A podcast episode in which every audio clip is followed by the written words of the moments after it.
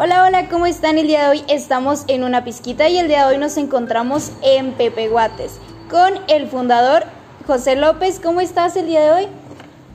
¿Qué tal? Bien, buenas tardes. Aquí, este, muchas gracias por la invitación y esperemos que nos vaya bien aquí en el podcast. Ok, no, pues muchas gracias a ti por aceptar. Y bueno, eh, sabemos que Pepe Guates se distingue por sus botanas saladas y dulces, pero ¿de dónde surgió esta idea principalmente? Y para eso tenemos al fundador el día de hoy. Pero antes queremos preguntarle cómo se identifica usted como José López. Eh, pues mira, me identifico como una persona, pues ahora sí que muy trabajadora, eh, con mucha pasión por lo que hago. Eh, me gustan los retos y creo que, que con muchas ganas de pues, salir adelante, ¿no? Creo que, que la principal, ahora sí que característica o definición de mí como persona es que, pues, yo le digo a mi papá, eh, le digo, podrán decir pues de mí varias cosas, menos que soy, menos que soy un pendejo y que soy un huevón. Entonces, este, creo que, que, que, sí podríamos que definir que me gusta mucho trabajar y, y pues echarle muchas ganas ¿no? a todo. Ok, y bueno, a esto que dices que te gusta mucho trabajar, hace 10 años pues nació la idea de Pepe Guates pero ¿con qué fin? ¿O por qué dijiste voy a vender botana y no voy a vender ropa, tenis, zapatos, entre otras cosas?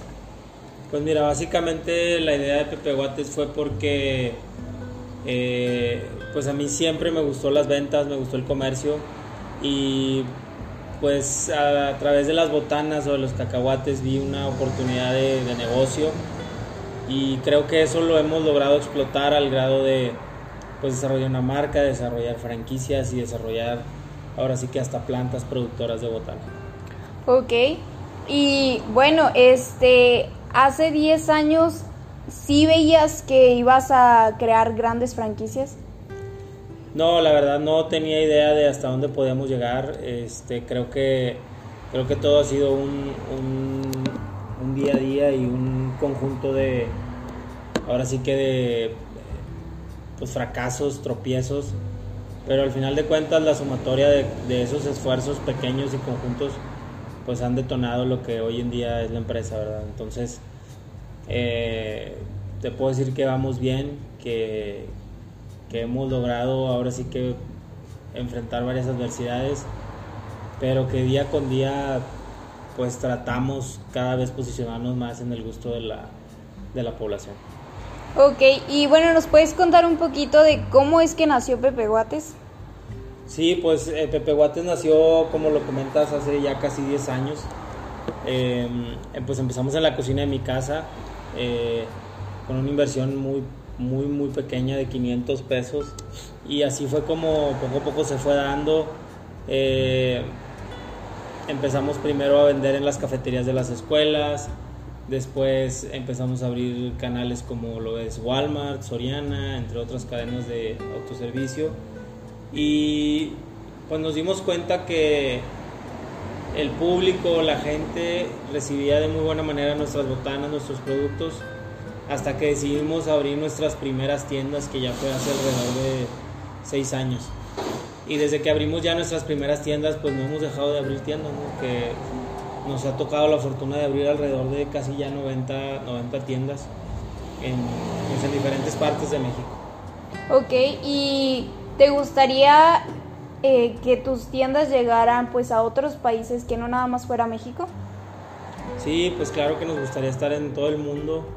Eh, es una misión, es un reto y, y hay una finalidad o hay un, hay un objetivo que es, pues en todo el mundo hay mexicanos y en todo el mundo hay papas. Entonces creo que eso es una de las cosas más importantes para poder eh, poner nuestras tiendas o nuestras, eh, ahora sí que nuestras botanas en todo el mundo. Ok, y bueno, el logo de Pepe Guates es como un recolector con un maíz. Pero ¿por qué ese logo y por qué esos colores en específico? Mira, eh, pues el logo ya ha tenido algunas modificaciones, modificaciones no muy grandes, pero sí hemos eh, ahora sí que primero el, no sé si puedes ver que tiene un cacahuate en medio. Este, al principio era una canastita llena de cacahuatitos y no se distinguía que eran cacahuates. La gente creía que eran frijoles. Entonces decidimos poner un cacahuate grande. En la parte del medio traí los colores del zarape de Saltillo para que se vea que es una empresa pues 100% saltillense. Y pues los colores básicamente en el tema de los alimentos siempre se deben de buscar colores rojo, amarillo, naranja que son relacionados con la comida. Entonces por eso decidimos poner esos colores. Ok, ¿y por qué Pepe Guates eh, pues básicamente decidimos ponerle Pepe Guates porque mi nombre es Pepe y vendo cacahuates. Entonces de ahí surgió la palabra Pepe Guates. Ok, ¿y a ti sí te gustan los cacahuates? Sí, sí, pues claro, o sea, digo, creo que la primera prueba de calidad siempre la hacemos ahí en la planta y a mí me gusta estar continuamente probando las botanas para asegurarme que pues todo vaya bien hecho, bien fabricado, buena calidad y entre otras cosas. Ok, y bueno, sabemos que ahorita las tendencias pues de redes es TikTok. Eh, ¿Cuál fue tu primer video en TikTok que tú recuerdes que llegó a explotar en las redes? Pues mira, el primer video que logramos hacer viral eh, fue uno que se lanzó en abril de este año y pues ahora sí que la parte de, de TikTok o de lo que vienen siendo redes es muy importante al grado que pues ahorita ya no sé exactamente en qué número de reproducción va, pero ya iba a tres puntos y tantos millones. Entonces eh, se puede hacer viral algo, pero sí es muy importante que, que el público o, tu mercado al que estás dirigido eh, realmente note que tú tratas de darles algún mensaje con contenido, o sea, no que les estás queriendo vender algo sino que les estás entregando contenido. Ok. Y bueno, tú dices que pruebas cada producto. Para ti, ¿cuál es el mejor producto que has probado de tu marca? Pues mira, tenemos varios. Eh, lo que más me gusta a mí son los cacahuates, la verdad. Eh, creo que lo más importante es pues que, que es un producto que a mí me identifica porque es con el que empecé pero hemos vendido desde cacahuates, papas, churritos, eh, pues ahorita puedes ver que hay muchísima más variedad, pero a mí en lo personal pues lo, que más, más me gusta son los cacahuates. Ok, ¿y lo que no te gusta? Eh, pues fíjate que no hay alguna botana que no me guste porque creo que si no me gustara no la vendería. Eh, pero por ejemplo los que tienen ajo a mí en lo personal sí me gustan pero hay gente que el ajo se les hace como muy fuerte y pues deciden no comprarlo verdad entonces si es algo de lo cual yo digo, bueno, pues el cacahuate con ajo, este, o lo aman o lo odian. Ok. Y bueno, vemos que ahorita tienes otro concepto diferente al común de las sucursales de Pepe Guates. Pero ¿cómo es que nació este concepto? Bueno, mira, a Granel Store, eh, pues es un, es una, ahora sí que una mezcla de, de varias, de varias ideas. Eh, queremos que el cliente venga y como te tocó verlo ahorita, este, pues se le antoje, ¿no? O sea, oye, y dame tantito de este, y dame tantito de... Entonces, que al final de cuentas, si el, el, consumidor final trae algún antojo, pues poder ofrecerles productos que a ellos se les antojen, aunado a los productos que ya vendemos. Entonces es una mezcla de dos, o sea, se puede decir que de dos variantes y da como resultado esta tienda. Entonces queremos cada vez darle un poquito más de poder al consumidor para que realmente ellos elijan lo que quieren comprar y no lo que nosotros queremos que ellos compren. Ok. Y bueno, vemos también aquí que tienes distintas palomitas de sabores. ¿En qué consisten estas palomitas de sabores? Mira, las palomitas pues es un proyecto que, justamente ahí me tocó verlas la primera vez en Nueva York. Este, me tocó ver un poquito los procesos y por eso sacamos esta idea innovadora de las palomitas de colores, que incluso cada color tiene un sabor diferente y eso pues le ha gustado al público al grado en que ahorita las palomitas son de nuestros productos más vendidos. Ok, ¿y nos puedes platicar un poquito de que, en qué consisten esos sabores? Por ejemplo, las moradas son de uva. Las moradas son de uva, las verdes son de limón, las, eh, por ejemplo, las naranjas son de naranja, eh, las como azulitas son de mora azul, Entonces cada, cada color es como el sabor de alguna fruta y al tú consumirlas pues ya en, en, mezcla pues te da un muy buen sabor. Ok, ¿y tú qué le dirías a tu niño de 15 años? O sea, si tuvieras la oportunidad de encontrarte cuando tenías 15 años, ¿qué le dirías a ese José de 15 años?